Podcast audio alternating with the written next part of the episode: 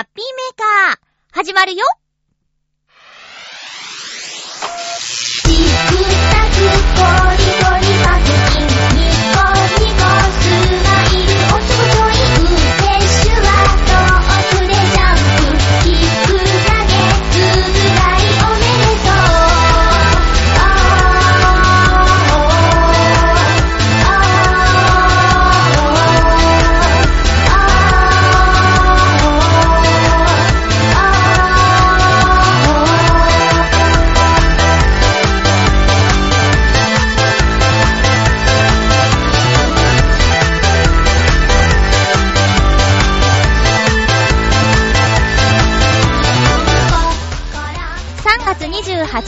まゆっちょのハッピーメーカー。この番組は、ハッピーな時間を一緒に過ごしましょうというコンセプトのもと、ちょあへよ .com のサポートでお届けしております。寒い今日寒かったですね。収録している月曜日、朝、みぞれ混じりの雨でした。今日も最後まで1時間、よろしくお願いします。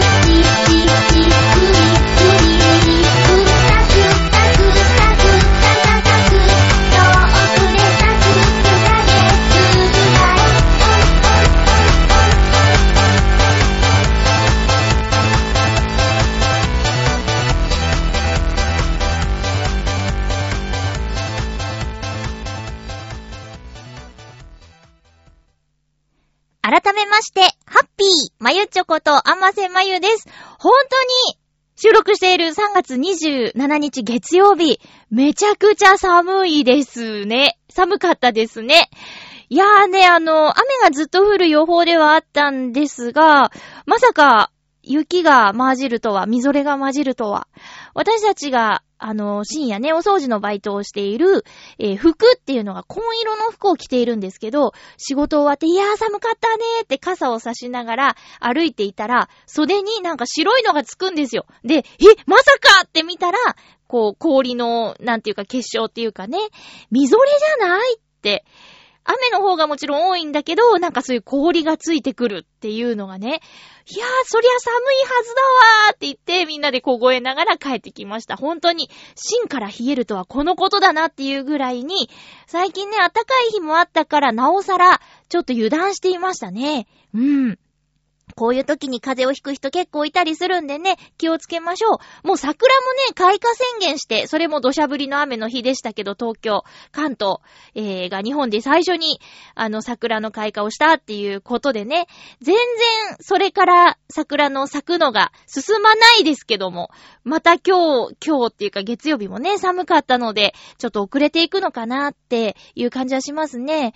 満開の予報が25日とか当初だったと思うんですけど、それがもう押して押して31とか4月1日ぐらいが満開なんじゃないかって言われていますね。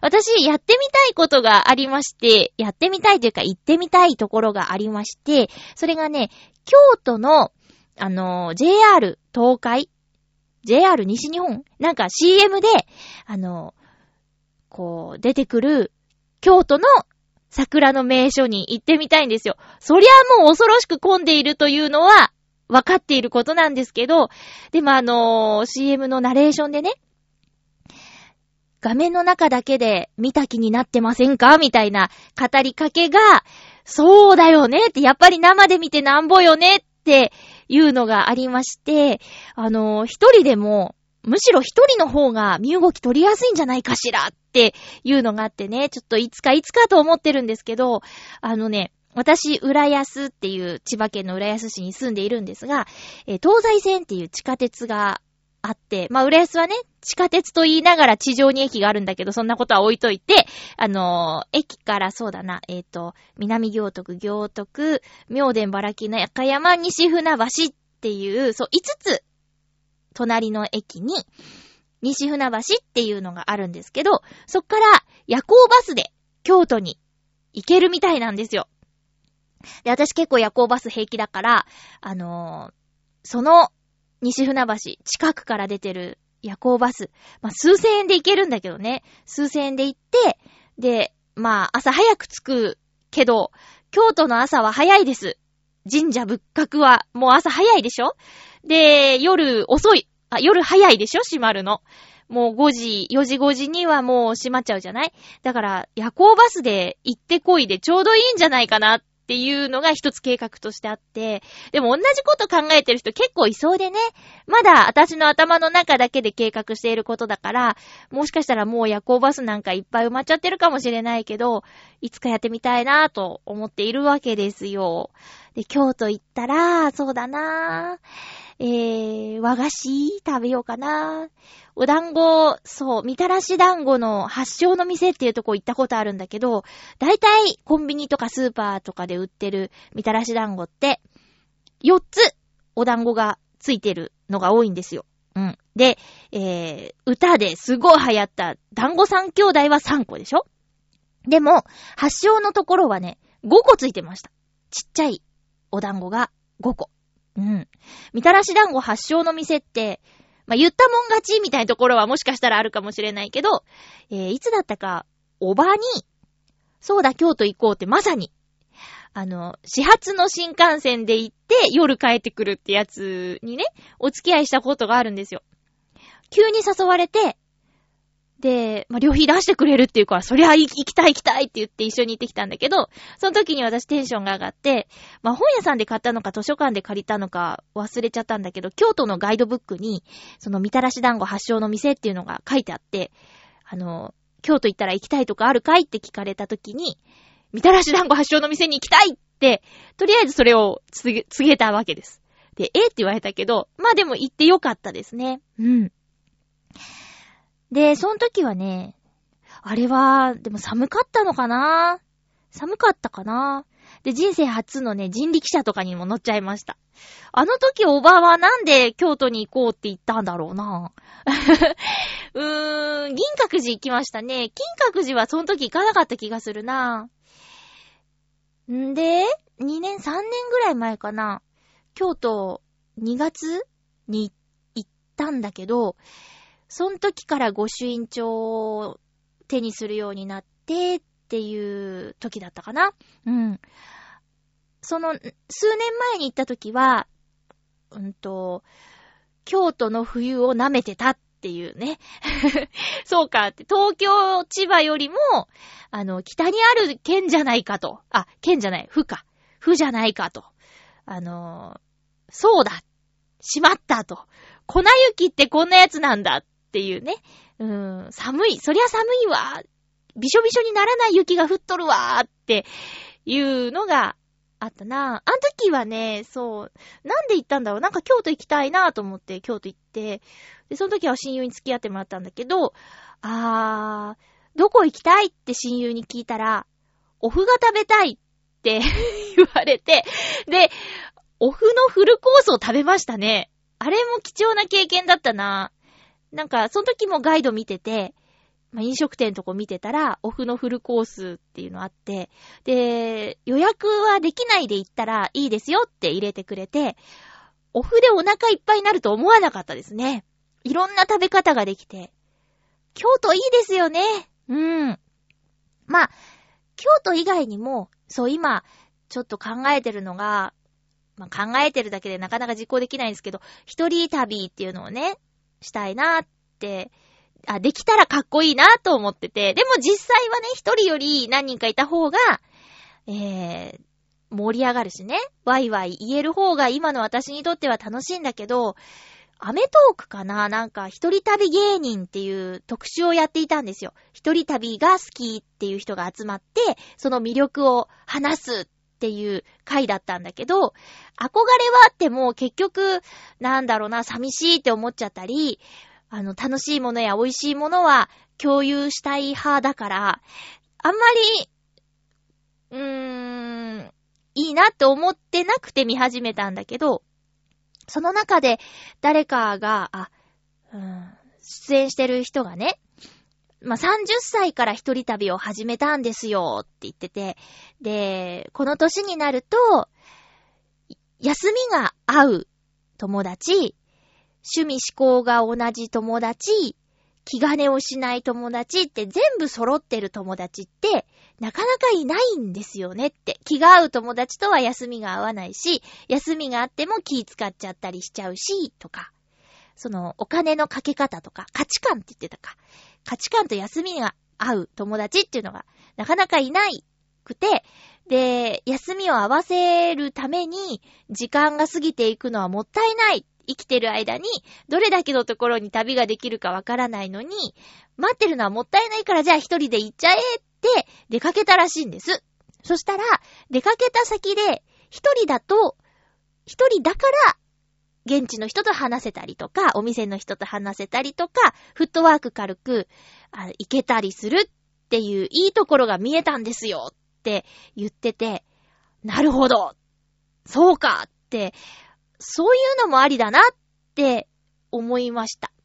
確かに、私、一人旅、うんとね、伊勢神宮と、あと、出雲大社 どっちも神社ですけども、えー、行ったんですけど、その、ご飯食べに入ったお蕎麦屋さんとかでお店の人が話しかけてくれたりとか、えー、現地でね、まあ、ツアーだったんだけど、ツアーで一緒だった人に、五円玉両替してくださいって言われたりとか、なんか、多分、話しかけやすいんだと思うんですよね。なんか、誰かといて、あははって言ってる人にはなかなか話しかけにくいけどもっていうのがあって、そこでは、じゃあ、ね、いろんな人と話すきっかけができていいのかなーって、あと、一緒に旅行行けなかった人におしゃべりすることができるなーとか、だから一人旅もいいことあるのかなーって。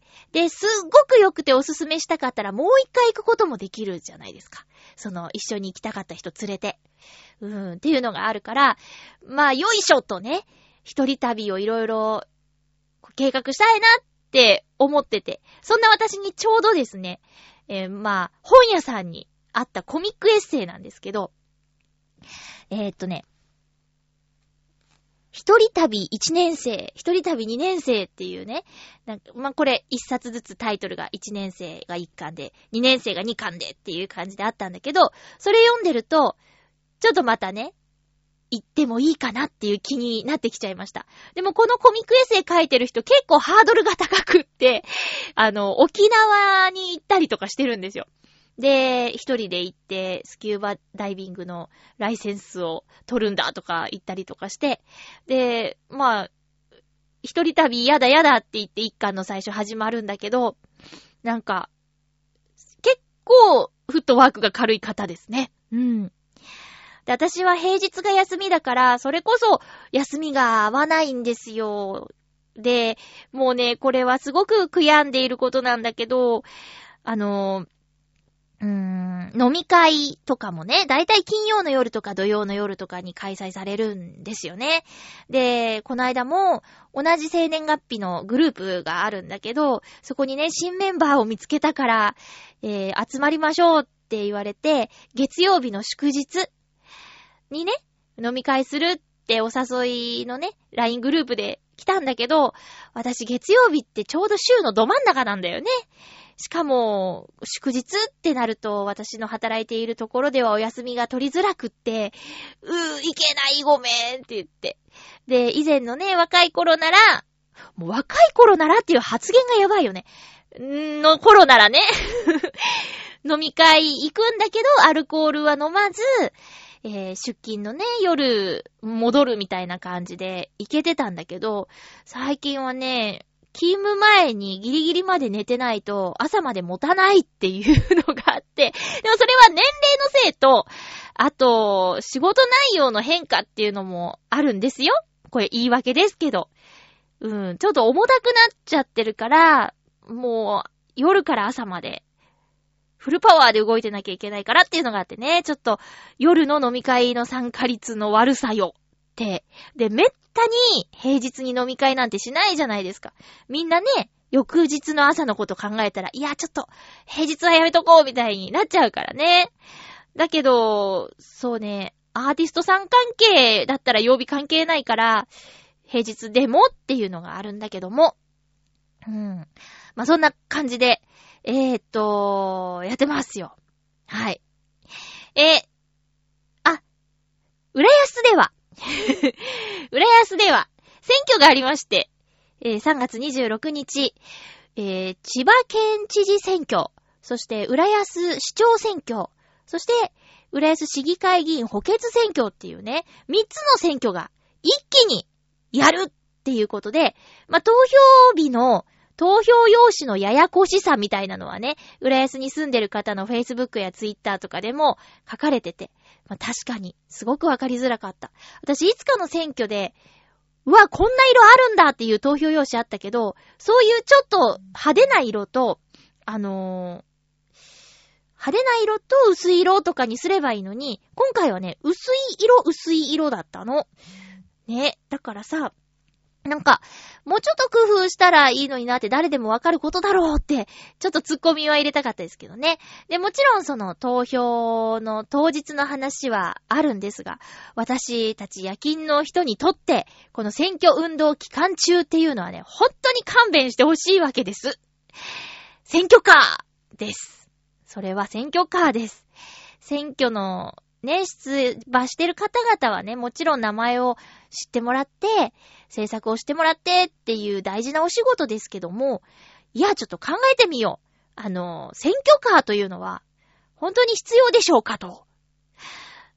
名前を言って、よろしくお願いしますと、あの、沿道からのご声援ありがとうございますっていうのの繰り返し名前。まあ、名前は大事よ。でも名前知ったところでさ、この人が何するのかってわからないし、車が通り過ぎる一瞬に、もしかしたら名前すら聞き取れないかもしれないぐらいの距離でしょ？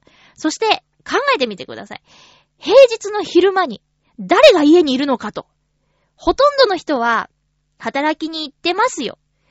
まあ、いても、ね、あの、小さなお子さんがいるお母さん。私の友達なんて、もう、産休明けて、1歳になる子を預けてですよ。仕事に行きますよ、この春から。だから、いないです。すごい限られた人しか平日の昼間いない。そして、朝早すぎる。朝8時ぐらいからもう走ってるわけです。ちょっとねもうちょっと選挙活動の仕方っていうのを21世紀バージョンにしませんかと 思っちゃったわけですね。で、夜も遅くまで走ってる。7時過ぎまで走ってる。もうほんとやめよう。7時過ぎになったら確かに帰宅してる人はいるけど、もうね、夜勤の人にはね、マックス必要タイムなわけです。もう本当に、本当に選挙終わってよかったなって、大事なことなのは分かってるんだけど、なんか、な、なんだっけな、ツイッターかな？あの、浦安選挙で検索かけてね、いろいろ皆さんの感想みたいなやつをちょっと見てたんですけど、あのー、出馬してる人の政策が、えー、わからないっていう人がいて、私は今回、割と、ま市長を選ぶってね、結構大変なことじゃない。あの、大きく、なんていうか、生活にね、関わってくることだからっていうのもあって、結構ね、調べたんですよ。考えたし。多分人生の中で一番悩んだかな。悩んだっていうか、うーん、情報収集して、投票はね、悩まなかったですけど、うん。で、ね、やろうと思えば、あるのに、わからないってつぶやいてる人いて、で、今回ね、チョアヘヨ .com、浦安市議会議員選挙の補欠選挙に出馬する方の討論会をね、放送してましたけど、あれももうちょっと宣伝すれば、あれすっごいいいコンテンツだったと思うんですよ。まあ、とにかく司会してる女の人が落ち着いたいい声で素敵と思ったら大学2年生って言ってて衝撃だったんだけど。まあ、それは置いといて。でもそういうのをね、聞くって、紙じゃなくて、ちゃんとその人の声で聞くってすっごい大事だと思ったんです。まあ、ラジオもね、伝わっちゃいますけど、あの、いくらいいことを紙にまとめて配布したって、その人の人柄とかぬくもりとかはちょっと伝わりづらい。文章でも伝わる人ってすごいと思うんだけどね。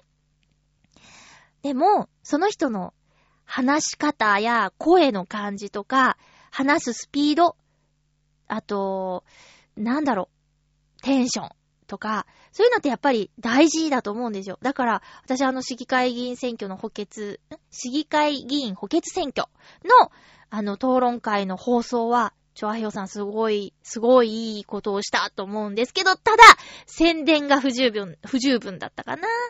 あれやるって知ってた私前の週に告知したんだけどな。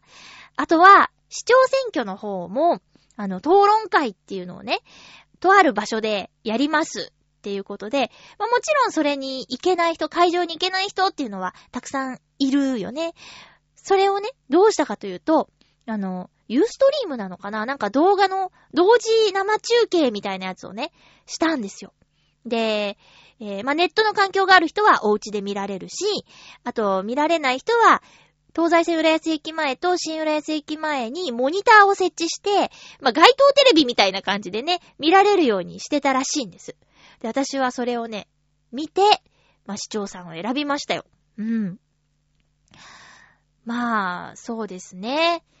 いろんなやり方があるし、まあ、いろんな方法があるで、あるんですけど、その、なんだ？使い方と、あと、うーん、投票率もね、悪かったですけど、なぜ興味がないのか、興味関心が持てないのかと、ちょっと思っちゃうよね。今回の件に関しては。それはなんか裁判員、裁判官？裁判官を選ぶやつとかはさ、ちょ、まあ、もうそれこそ本当に調べればいいんだろうけど、正直難しい。うん、し、まあ、実感が湧かないっていうのが、まあ、正直なところなんだけど、せめて、市長は、市長はさっていうのがね、あ、これ良くないのかな。まあ、市議会議員さんも私はボランティアで知り合ったある市議会議員さんをきっかけに、あ、そうかっって大事だわと思って、結構ね、気になるようにはなりましたけど、うん。だからきっかけなんだと思うんだよね。だから今回この放送聞いてもらって、あの、ちょっとでも、あ、そういや、あの、自分の住んでるところの区議会議員さんまでよくわかんないけど、実はものすごく自分の生活に関わりがある人なんじゃないかな。こ、これを頑張る人選ばないと、ちょっとなんか自分の街はやばいんじゃないかなっていう考えるきっかけになってくれたら嬉しいですけどね。うん。なんだっけ？アマゾンプライムっていう動画、あま、アマゾンプライムの会員になって見られる動画の中に、大泉洋さんが主演のプラチナタウンっていうドラマがあるんですよ。これ続きが配信されないかなーってすごく気になってるんですけど、プラチナタウンっていうのをね、ぜひ見てもらいたいんですが、まあ、これは、えっと、まあ、もう、なんでしょう。錆びれてしまった村の村長さんに、東京に出て働いてた大泉さんが、なる話なんだけどね。あの、村長さんをめぐるなん、村議会議員って言うんですかね。足を引っ張る人たちがいるんですよ。じゃあ、その人たちを選ぶのは村民だし、選んだのは村民なわけです。だから、あれを見れば、こんな人選んだらやべえなっていうのが、実感としてわかると思うから、それを自分の街に置き換えてね、考えたら、もう真剣に選ぶよね。で、今はね、ツイッターとかフェイスブックとかやってる議員さんもいっぱいいるから、その人たちがね、選挙の前だけいい顔してるのか、そうじゃない。そうじゃない日常から街のために動ける人なのかっていうのは、もう一目瞭然なわけです。うん。だから、次のもし、あなたの街の選挙、あなたの住んでいるところで選挙がある場合には、もうちょっと興味持って見てみたらどうかなって。私に言われるまでもなくね、そんなことやってる人が結構いると思うんですよ。もちろんもちろん。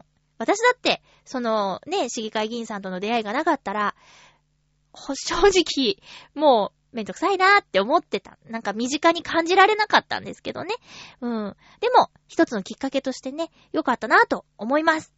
ちょっと長くなっちゃいましたね。コーナーいきます。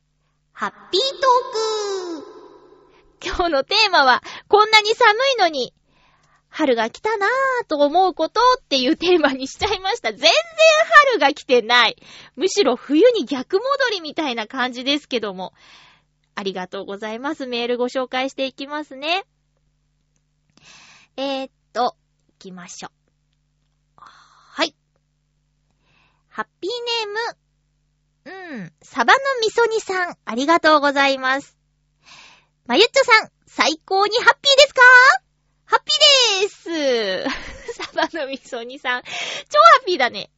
先週、ハウステンボスに生まれて初めて行ってきましたよ。チューリップ祭りをやっていて、もう春なんだなぁと思いました。よく見ると、道端にもいろいろな花が咲いていて春を感じます。ちなみに桜の時期は繁忙期なので、お花見は行ったことがありません。まゆちょさんはハウステンボス行ったことありますか？思ったより良かったですよ。ではでは、ということで、ありがとうございます。長崎のハウステンボスですよね。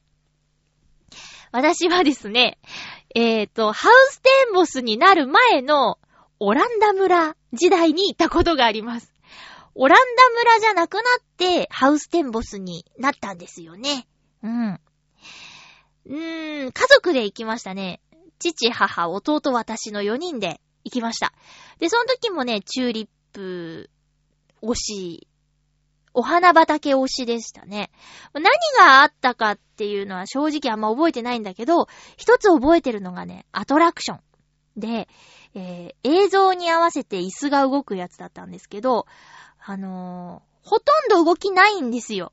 その映像に合わせて椅子が動くっていうのが売り体感できるみたいなのが売りのアトラクションで行ってみたいって入ったんだけど、えーその体感するシーンが唯一馬車っていうね。馬車が、馬車に乗っているような映像の時に、シートがガタガタガタガタって、石畳をこうね、走る、あのイメージでガタガタガタガタって動いたっていうのをよく覚えています。他は、なんだろう、ミニチュアの街並みみたいなのがあって、それに弟が夢中だったこととか、かな？広かったっていう記憶があるなうん。いや、なんかあの、なんだろう、作り変えたんですよね。あまり、そのオランダ村が人気がなくて。で、ハウステンボスに変えたんじゃなかったっけ？確か。ね。で、大成功してるんですよね。ハウステンボスって、変なホテルっていうのがあるんでしょ？変なホテルって人が働いてない、ロボットで回ってるホテルっていうのがね、変なホテルっていう名前であるらしいんですけど、なんと、浦安にも、その2号館だか3号館だか、とにかく日本で数カ所しかない変なホテルが浦安の舞浜近くに、舞浜大橋の近くにできてましたね。もう空いてるのかな？で、人がいない、レストランもない、素泊まりをするホテルらしいんですけど、まあ、その変なホテルの向かいにね、コンビニがあるんですよ。で、そこのコンビニの人が、きっと大変なことになるんだろうなーって。まあもちろん、舞浜とかね、東京都内とか観光して、またはまあお仕事とかしてね、帰ってきてさ、まあレストランとかでご飯食べたとしても、あのーお腹空いたなーって思った時にホテルの中に何もなければ、一番近いコンビニに行くでしょ。うん。そしたらさ、多分今までと客の流れが変わるよね。で、読めないからさ、ま、ある程度読めるのかな？週末は増やそうとかいろいろあるのかもしんないけど。あと、朝ごはん買う人が結構いそうだね。サンドイッチとかおにぎりパン、うーん、コーヒーとかね。だから、あそこのコンビニは、変なホテルがオープンしたら、どうなっちゃうんだろう。ねえ、ちょっと楽しそうだけどね。地元の人だけじゃなくて、まあ、今までもね、ディズニーリゾートへの通り道沿いにあるから、今までだってそういう人いっぱいいたと思うんだけど、これまで以上に、そういうちょっとお客さんがね、増えるんじゃないかなっていうのはね、変なホテルのオープンに向けて思うことですね。もう開いたのかな？わかんないや。うん。え、もちろんこれデートですよね。いいなぁ。あったかかった日だったらいいね。まあ、今日が特別寒いんだけどさ、今日ってま月曜日ね。うん。さあ、続きまして。いいなぁ、幸せそうで。さ、えーと、ハッピーネーム、コージーアットワークさん、ありがとうございます。まゆちょハッピー、ハッピー？学生時代、当時の彼女に、あと何回一緒に桜を見に来られるかな？と言われて、びっくりしたことがありました。びっくりしちゃうのか。結局3回でしたが、それ以来、自分はあと何回桜が見られるのかなと、花見の旅に思ったりします。満開の頃、友人たちと大騒ぎしながら見る桜もいいけど、咲き始めた頃の人もまばらな時期に、一人でポットに入れたお茶とか飲みながら、ぼーっと見る桜もいいですね。ちょっと寒いけど。では、ということでありがとうございます。学生時代にこういう発想ができる彼女、なんかいい。うん。なんかいいですね。うーん。まあね、その、ご老人が出てくる映画とか、お話の中で、あと、何回桜が見られるんじゃろうな、みたいなセリフは聞いたことがあるけど、学生さんで、まこの場合はあなたとっていう意味だったと思うんだけどね。いや、でも、そっか。3年は付き合ったんだ。うん。うん。うん。いいね。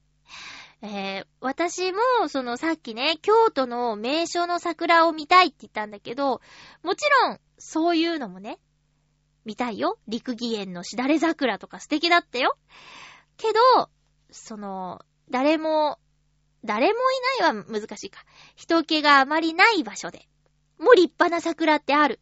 浦安を歩いてて、うわー立派だなーって思った桜を見て近づいていったら、人のお家の庭の桜で ちょっと、まさすがにこれは写真撮れないなーって思ったんだけど。あとやっぱり、あのー、東大島のね、水門のところにある桜は立派です。うん。えー、そこは、まあ、タイミングが良ければ誰もいなかったりしますけどね。うん。だそういう、両方、ゆっくり見たいのもあるし、うわー、やっぱすごいなーっていうのも見たいし、両方ですね。だから、コージアットワークさんと一緒。大騒ぎ、大騒ぎ、大騒ぎはしないかな。だからね、私も井の頭公園行かないもん。あそこはひどい。まあ、変わってたらごめんなさい。2回、2年連続で、それこそ、えー、養成所の同期の皆さんとね、場所取り朝早くからして、一人ずつ一人一品持ち寄りましょうみたいな感じでやった、いわゆるお花見、宴会、やったんだけど、いや、もう周りにいる人がすごい嫌だったのと、旗から見れば私たちも同じかと思ったら、もう、もう井の頭公園でお花見はちょっと嫌だなーっていう風になっちゃいましたね。行ってないです。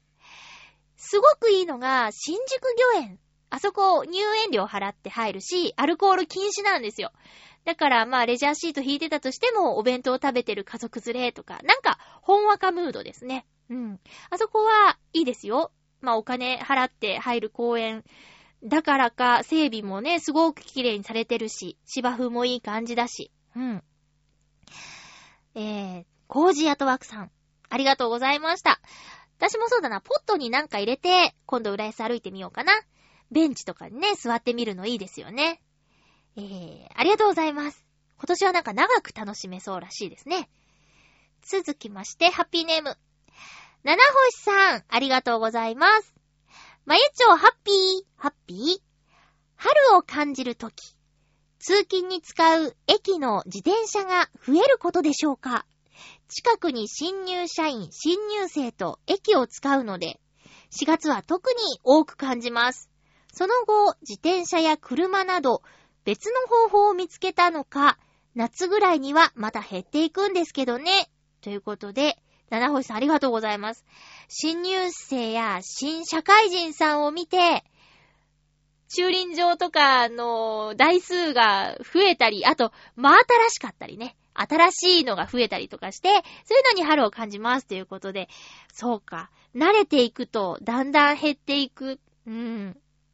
やめたからとかじゃないとね、いいんですけどね。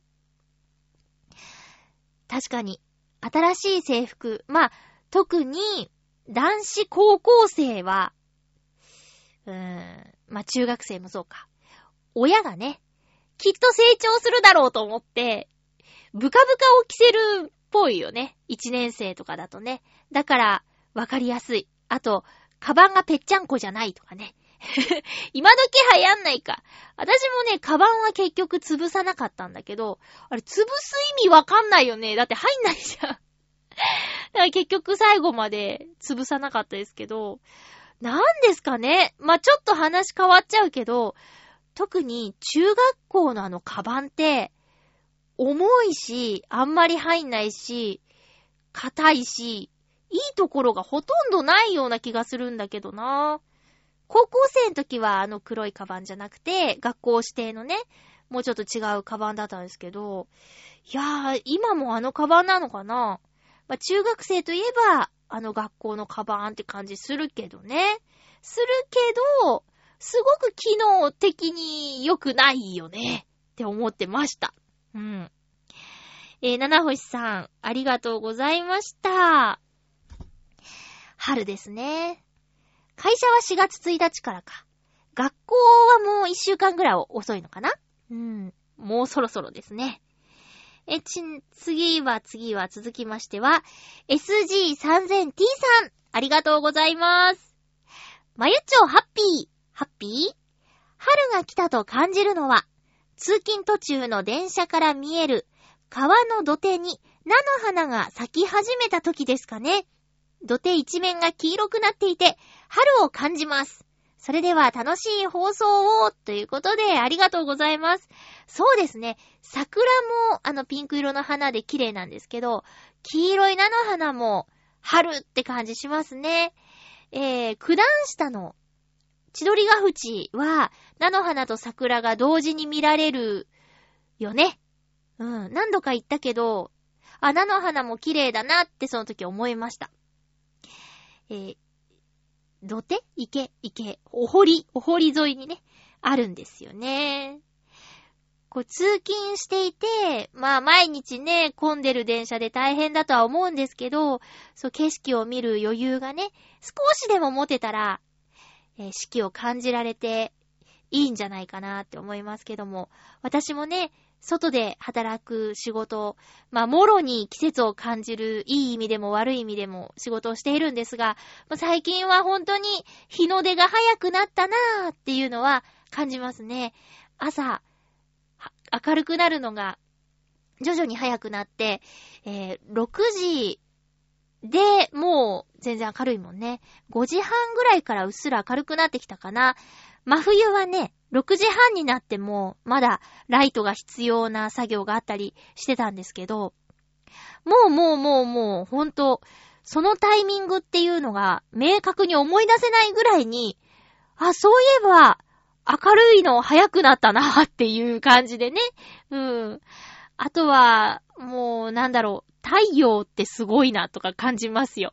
お日様出てくると、その、直前はすっごく寒いんですけど、お日様出た途端にもうパーって暖かくなってね、はぁ、あ、なんだろう、幸せって感じられるんですよね。だから、まあ私も季節を感じながら働いています。お花はね、天然のものじゃないんですけど、あー、鳥が、鳥がね、最近もうすごいですよ。求愛行動が。あの、追っかけたりしてますもん。一匹の、こう、一羽の、多分メスかな？を、二羽ぐらいでね、追っかけたり、追っかけてる途中で、追っかけてる同士が、うわーって威嚇したりとかしてね。でもメスは逃げたりね。なんかね、そういうの見てても、ああ、春だなっていう風に感じますけども。SG3000T さん、毎朝の通勤、お疲れ様です。頑張ってください、お仕事。続きまして、ハッピーネーム。えー、と、フクロウのキスさんからいただいております。ありがとうございます。おっと、こちらです。まゆっちょさん皆様、ハッピー、ハッピー？今回のテーマ、春が来たなーについて、私の場合は最初のテーマそのままの花見です。私が幹事をしている研究会では、毎年花見の会を開いています。参加者への連絡を担当している他の幹事からの連絡が来ると、ああ、今年も花見の季節になったなぁと思います。幹事の仕事をするようになって10年以上が経ちました。先生も一昨年、米女を迎えられ、これからどれだけこの会を続けていけるのかはわかりませんが、できるだけ長く続けられたらと思っています。もうしばらくこの花見の会の連絡で春の到来を感じていたいですね。それでは、ということでありがとうございます。あ、もうまさにさっき一通目のお便りでお話しした、あと何回みたいな話ですかね。でも、漢字を毎回してるの？漢字って回さないんですね。いや、もう、袋の喫茶に任せておけば安心だ、みたいな感じになっちゃってるんですかね。まあ、本人がね、あの、苦痛じゃなければいいんですけれどもね。場所とかも毎回、ここっていうの決まってるのかな。こう、私の場合だと、生年月日が同じ会の集まり、これで毎年やってるお誕生日会が長く続けばなーって思っているんですが、こういうね、毎年集まろうみたいな会があると、こう、その会に向けて頑張っていこうみたいな風に思えたりして、いいなって思いますね。私もね、今年花見の幹事をしております。一個。えー、夜勤のね、皆さんでやるやつなんですけど、去年一回やって、えー、少人数でね、やったんですけど、なんか、ちょっと楽しかったです、やっぱり。うん、レジャーシート引いて、で、えー私が家からその参加会場に行ける日を設定させてもらって、えー夜勤明けの皆さんが集まる頃に買い出しを済ませて、えーそこに行く、そこで準備をしていて皆さんを待っているっていう感じ的な役割を、えしているんですが、今年もね、えー日程決めていて、まあ、天気が崩れなければいいなーって思いながら、その日を楽しみにしていますが、桜がどうでしょうね？どうなんだろう？咲いてくれるかな？もうちょっと、もう今の段階じゃちょっとさ、花見っていうよりね、あの、ピクニックになっちゃいますからね。うん。じゃあお互いいい感じ頑張りましょうね。えー、どこでやるんだろうなどこでやるのかなフクロウのキスさん、ありがとうございます。10年ってすごいね。私も2年のペーペーですからね。えーっと、と、と、と、続きまして、ハッピーネーム、ブルユニさん、ありがとうございます。春が来たなぁというテーマですね。今週も親バカにお付き合いください。喜んで。息子も2月で5歳になりまして、4月からは幼稚園年長組となります。うん。先日、昨年も参加した年中組の終業式に行ってきました。幼稚園を辞められる先生の紹介。担任の先生によるクラス園児への最後のお話。そして、新しいクラスの発表と、え？え？え？終業式に新しいクラス発表されんの？え、それって、始業式のことじゃないんだ。ほえー、そうなんだ。えー、5歳の息子にはまだ関係なさそうな終業式なのですが、親としては少しドキドキする終業式でした。終業式に参加して、息子の生活記録、過去通信簿、通信簿を読みながら、また春が来たなぁと感じるわけなんです。あ、今年の春は、ドブルで、家族団らんかな？おーブレイさんありがとうございます。ほんとえ、ドブル、え、ドブル知ってたんですか？え、それとももち、もしかして、ん？この番組きっかけ？え、どっち？どっち？嬉しいですね。あ、ドブル、え、知ってても嬉しいし、この番組きっかけだったら倍嬉しいですけど、あ、そうですか。あ、ちょ、ちょ、ちょ、ちょっと、ちょっとドブルに持ってかれちゃいましたね。はぁ、あ。えーっと、あ、じゃあ、えっと、2017年は年長組で、2018年は1年生だ。で、2020年のオリンピック、小学校3年生ぐらいでしょ？もうもうもうめちゃくちゃ影響受けちゃいそうだね。その、小学校3年生の時に見たオリンピックで、あれやりたい、パパあれやりたい、みたいになったりするか、それとも、もうその頃には何か野球なり、サッカーなり、他のスポーツなりをやってて、もっと頑張っちゃうかとかね。まあ、スポーツに行くとは限らないですけどね。あの、開会式とか閉会式の催し物を見て、歌いたいとか、踊りたいとか。まあ、なんか、いいなぁやっぱね、それ悔やまれますよね。オリンピックの時に、それなりの子供がいたらいいな、よかったなっていうね。私の当初の計画では28歳でお母さんになってる予定だったんですけどね。そしたらもう本当に、ん？うん。ねえ。ちょうどよかったんですけどね。いやいやいやいや。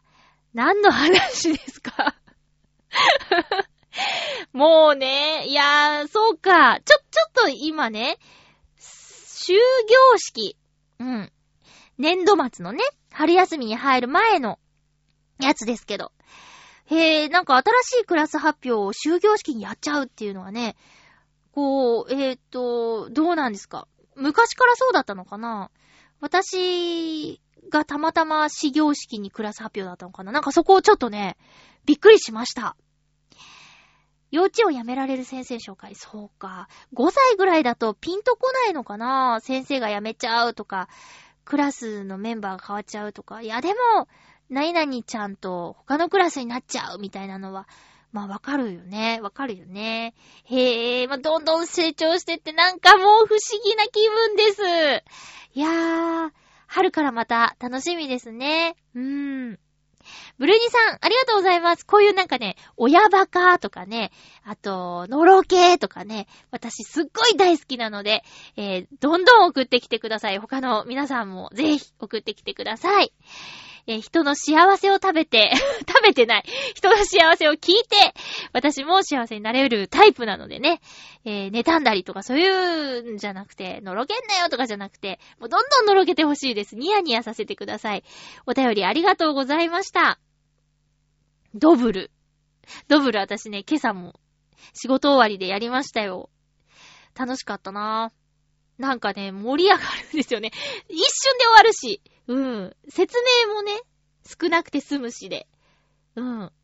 えー、ということで、ハッピートークのコーナーでした。オープニングいっぱい話しすぎて、ちょっと、ね、時間が結構ない感じなんですが、えっと、何の話しようかなぁいろいろあったんですけど、うーん。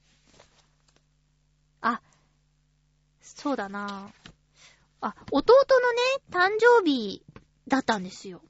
んで、弟の誕生日に、あの企画して、私の親友と弟とで、渋谷にある VR パーク東京っていうところに行く計画をしてね、予約してたんですけど、あの前日に弟から珍しく長文が届いて、読んだら、大変申し訳ございませんから始まってて、いつもそんな口の聞き方じゃないんですよ。ごめんとかなのに、大変申し訳ございませんから始まってて、なんだこのただならぬ雰囲気と思ったら、あの、体調崩し、病院行くと、インフルエンザの可能性があると言われましたので、明日の、えー、約束に行けませんみたいなことが、すごい硬い文章で書いてあってね。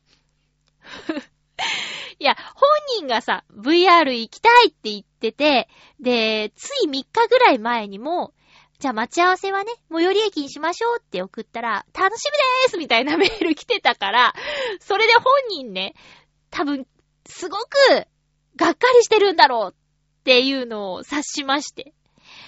で、はまあ、大変だねってお大事にって、こっちは大丈夫だよ、みたいなこと返信したら、ありがとう。本当にありがとうっていう返事が来て、うわ、こりゃ相当参ってるなっていうくだりがありまして、で、一緒に行こうと思ってたその親友に、あの、弟がね、来れなくなっちゃいましたけど、どうしますかって聞いたら、いや、行きましょうって、いうことだったので、まあ、主品抜きの